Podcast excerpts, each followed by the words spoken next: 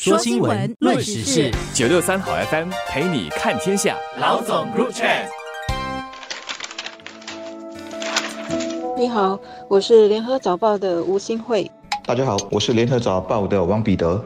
陆路交通管理局在检讨德士和私招车的服务业结构和监管的框架。整个检讨呢有三大目标，包括怎样改善点对点的供应，加强这方面的稳定性。比如呢，深夜时段的载客服务还是会有这个短缺的问题。第二和第三个目标是希望加强服务的韧性和包容性，比如怎么照顾到轮椅使用者和有小孩的家庭这些不同群体的。德式和制造车服务的需要。路教局正在检讨德士和式造车的整个服务业架构和监管框架。从新闻报道中看，嗯，这个检讨涉及方方面面，有好几个目标要实现。当局说已开始和劳资政伙伴展开讨论。其实要检讨和改进这个行业，还有一个很重要的利益相关群体，就是搭客的看法也必须去了解。当然，我相信他们也一定会这么做。总之，这个课题太大，我肯定没办法从劳资政角度切入，在有限时间里，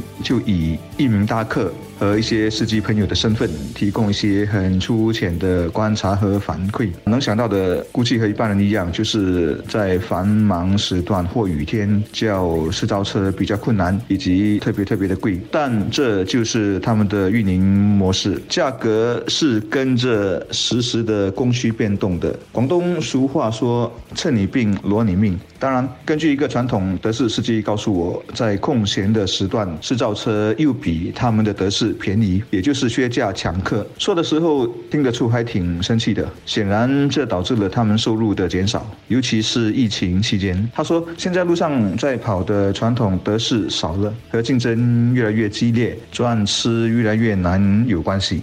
我们都知道，官兵疫情消退之后，新加坡的入境旅客增加，商业活动增加，还有到办公室上班的人数也增加了。这些不同领域的增加呢，对德士和私招车服务的需求就更加高了。这是疫情过后。经济活动复苏所造成的这个需求增加的问题。与此同时，我们的社会人口老龄化，慢性病人会增加，依靠轮椅通勤的人，或者是要不时的带年长父母去看医生的无车人士，对德士和是招车服务也是会增加。这是人口结构改变所带来的一种需求。那再加上刚才所说的经济活动带来的需求，那可想而知，为什么现在。大家虽然可以通过手机应用随时传召德士或者是私招车，但不是一传召就有车的，尤其是在高峰的时段。除了需求大量增加所带来的供不应求的问题，还有供应本身就是司机方面，特别是德士司机的年龄相对来说比私招车的这些司机年龄还要高，所以这些年长的德士司机慢慢也会退场的。那年轻的又宁可去开私招车，所以德士司机在短期和中期的这个供应情况又是如何呢？所以陆家局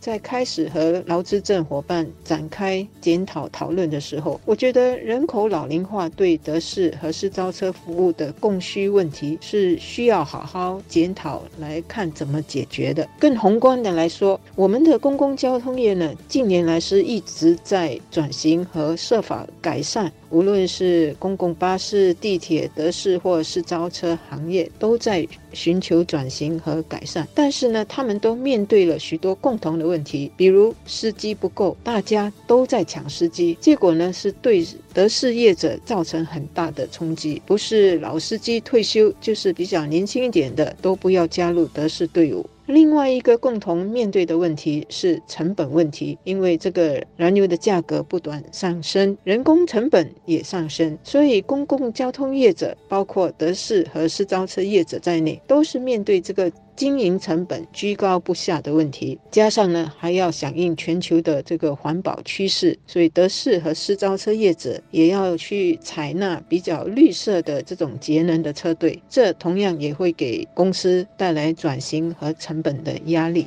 造成收入减少的原因，一来是竞争，再来是大家都有的一个共同痛点，就是燃油一直起价，注册的费用也是。当然，面对成本压力的不只是德士司机，一个驾私造车的朋友就告诉我，现在每月要赚同样的那三千多块，得在路上工作更长时间。从平台的角度，这个趋势也是必然的。开始，公司为了扩大市场，包括车队和司机，可以慷慨的烧钱给司机甚至客户让出多一些利益。但市场份额足够了，肯定不会再那么大方。Grab 在亏了那么久后，差不多在下个季度就要收支平衡了，然后估计开始赚钱。所以司机曾经有过的好日子，大概也真的是过去式了。我读新闻时特别关注了司机和载客量的数字，说今年上半年我们约有六万三千名活跃的司机，比去年第四季竟然多出约十五八千。当然。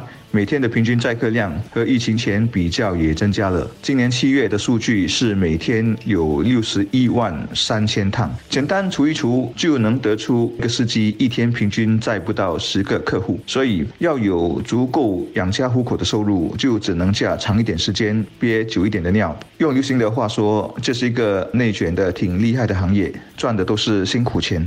水路交局在检讨德士和私造车的服务结构和监管框架的时候，是否也要从整体的看个别行业所面对的共同问题，进而来检讨新加坡在人口老龄化和经济数码化转型情况下共同出现的一些公共交通问题？这样呢，公共交通旗下的各种。行业才不会出现这种交通业者互相抢司机，或者在这个成本问题上都面对很大的压力的这个情况。如果大家不去协调，从整体来看这些问题和找突破口的话，反而会。造成大家互相竞争、互相的扯后腿，结果是使司机不够用，经营成本高涨的问题一直恶化，或者是大家一直在为这样的问题团团转。比如最近我们也一直在谈的这个校车司机不够的问题，如果当局能够从整体人口结构和需要来研究和探讨解决方法的话，可能就能更好的看怎么调配资源，而不是有动不动。那么结果呢，只是短暂的解决。眼前的困扰，更糟的是，如果公共交通业者互相残杀、抢司机、抢资源，进一步推高营运成本，到头来还是会造成资源不够、司机不够的问题。这次的服务和框架检讨，也在探讨樟宜机场这些对德士和私招车比较高的地点，还有那些。不熟悉手机应用等等这些科技的乘客，怎么也照顾他们对德士的需要？这就是所谓的包容性的服务。所以那些只会在路上招德士，不会利用手机来传召德士的人，是还要照顾到他们的需要。显然，相比之下，在路上兜兜转转、随机找搭客的传统德士处境会更艰难，除非他们也同时全面采用试造车的科技和接单的方。式，当然，这样的话，试造车就要吃大亏了。我估计竞争的公平性是检讨者一定会去思考和衡量的，但也必须设法保护传统德士，因为如果不做点什么，传统德士肯定会没落。我最近去了吉隆坡一趟，就发现那里 Grab 一家独大，到什么地方都得靠它，而传统德士则越来越少。他们很多会选择停留在一些人多的地方，当然是违规停在路边，被动的等大客上门。估计这样要比在路上。一直空车跑有效率一些吧，希望我们的德士不会沦落到这个地步。但我听说有一些已经会以各种借口不在远程，只在固定的市镇里的客，因为赚起步价最划算。当然，这是违规做法，是有被处罚的风险的。总之，考虑到我们社会的老龄化趋势，确保点对点交通服务的韧性及包容性，还有业者能永续经营非常重要。但它又必须符合市场原则，无法像公交那。样得到国家的补贴，因此费用只会越来越高，是可以预期的。